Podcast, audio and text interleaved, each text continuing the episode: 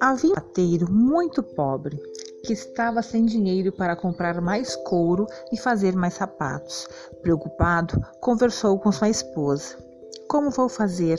Não temos mais dinheiro para comprar couros. Naquela noite foram dormir. Mas naquela noite aconteceu algo incrível. Quando o relógio deu as doze badaladas, meia-noite, dois pequenos duendes apareceram como por magia na casa do sapateiro. Eles estavam com muito frio, mas mesmo assim olharam as tiras, mas ao invés de se taparem, se abrigarem com as tiras, eles confeccionaram sapatos. Suas pequenas mãos eram muito ágeis. Fizeram sapatinhos como ninguém mais havia feito.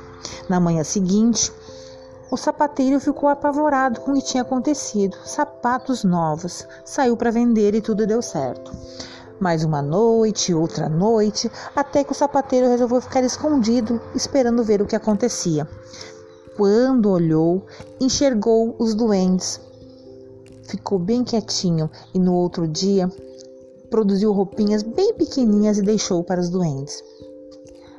Quando deu a meia-noite, os duendes apareceram e ficaram emocionados ao ver aquelas roupinhas. Será que isso é para gente? Perguntaram surpresos. Vestiram a roupa rapidamente e ficaram aquecidos. Calçaram os sapatos e começaram a pular de alegria, cantando: Finalmente somos duendes elegantes.